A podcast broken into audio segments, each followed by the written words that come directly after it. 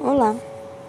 me chamo Mayra Rodrigues, sou do quinto período de letras e hoje eu venho abordar o que é conceito de lusofonia, que nada mais nada menos lusofonia é um conjunto daqueles que falam português como língua materna ou não, um conjunto de países que têm o português como língua oficial ou dominante. A lusofonia ela abrange além de Portugal, os países de colonização portuguesa, ou seja, Brasil, Moçambique, Angola, países que foram colonizados por Portugal.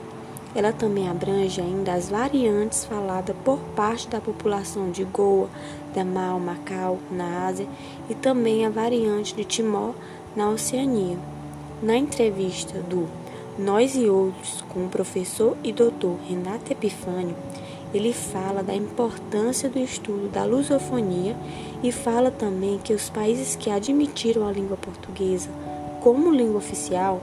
assumiram por vontade própria, ou seja, Portugal não impôs o português para nenhum país. Então, afirmar que a lusofonia tem ligação com o imperialismo é um total equívoco